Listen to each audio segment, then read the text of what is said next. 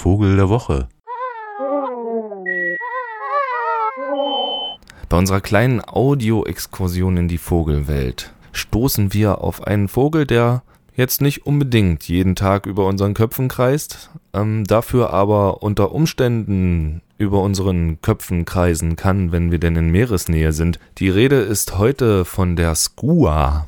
Das ist die größte Raubmöwe. Die Skua, die kommt dort vor, wo es eigentlich normalerweise ein bisschen kälter ist, nämlich in den Regionen um den Polarkreis, ähm, Skandinavien, Schottland, Island, ähm, dann rüber nach Grönland und in unterschiedlichen Arten ist sie verbreitet bis zur Antarktis. Also im Süden, in, auf der südlichen Halbkugel gibt es auch wieder eine Version der Skua, da heißt sie dann antarktische Skua sieht der auf der nördlichen Hemisphäre ähnlich. Das ganze Tier, äh, muss man sich vorstellen, ist die größte Möwe überhaupt mm, und ist damit so groß wie ein Bussard. Also die Vögel, die Sie sehen, die Greifvögel, die am Straßenrand gerne mal sitzen an den ganzen Bundesstraßen und ganz in Ruhe darauf warten, dass irgendeine Art Tier überfahren wird, das man sich dann holen könnte oder sich selbst eins erbeuten auf den abgeernteten Feldern. Die Skua heißt nicht ganz ohne Grund Raubmöwe, weil genau das ihre Art und Weise der Beutebeschaffung ist. Nämlich anderen Vögeln, die sich die Arbeit gemacht haben, zu tauchen und Fische zu fangen, diese abzujagen. Das muss man sich so vorstellen, dass also so ein Bastölpel, also drei Meter tief taucht, sich einen schönen, leckeren, großen Fisch holt, dann versucht loszufliegen, um den Fisch seinem Liebsten, seiner Liebsten oder gar den Kindern zu bringen.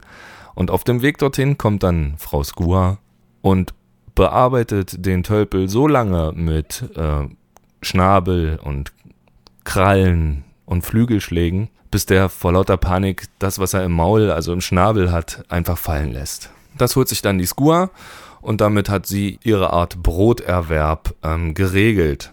Skua muss man sich vorstellen, ist jetzt auch nicht der allerschönste Vogel, also jetzt kein prächtiges äh, Farbenspiel im Federkleid, sondern viel, kommt vielmehr so grau-braun daher und sieht unter Umständen auch recht ruppig aus, sodass also das Gesamtkonzept Skua absolut aufgeht.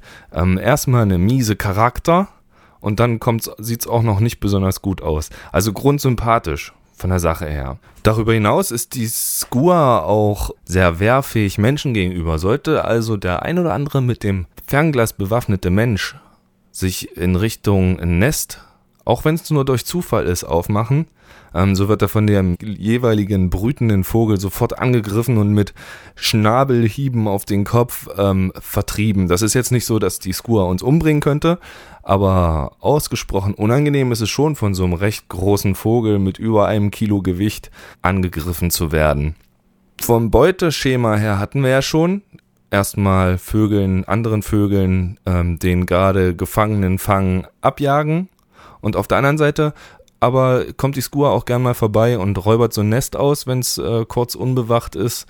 Oder ähm, schnappt sich einen Küken. Große, ausgewachsene Vögel schaffen auch mal so ein ganz junges Robbenbaby. Also alles in allem ein recht zielstrebiges Wesen in Bezug äh, darauf, die eigene Art zum Überleben zu bringen. Die Skua also ist der Vogel der Woche. Ich wünsche Ihnen ähm, die Beobachtung eines solchen Vogels. Möglich ist das ähm, außerhalb der Brutgebiete der Skua, nämlich beispielsweise auf Helgoland. Da kann die durchaus mal vorbeikommen und verweilen für einen kurzen Moment. Küstengebiete, wenn man Glück hat, kann man sie dort sehen, also an der Nordseeküste vor allen Dingen. Ähm, nördliches Dänemark, da ist das gut möglich, dass man mal einer begegnet. Ähm, für Fachmenschen, also für ausgeprägte Ornithologen, muss die Unterscheidung der unterschiedlichen Arten sogar recht schwierig sein. Der Gesang der Skua klingt recht unspektakulär. Ich habe ihn trotzdem mitgebracht. Skua, unser Vogel der Woche.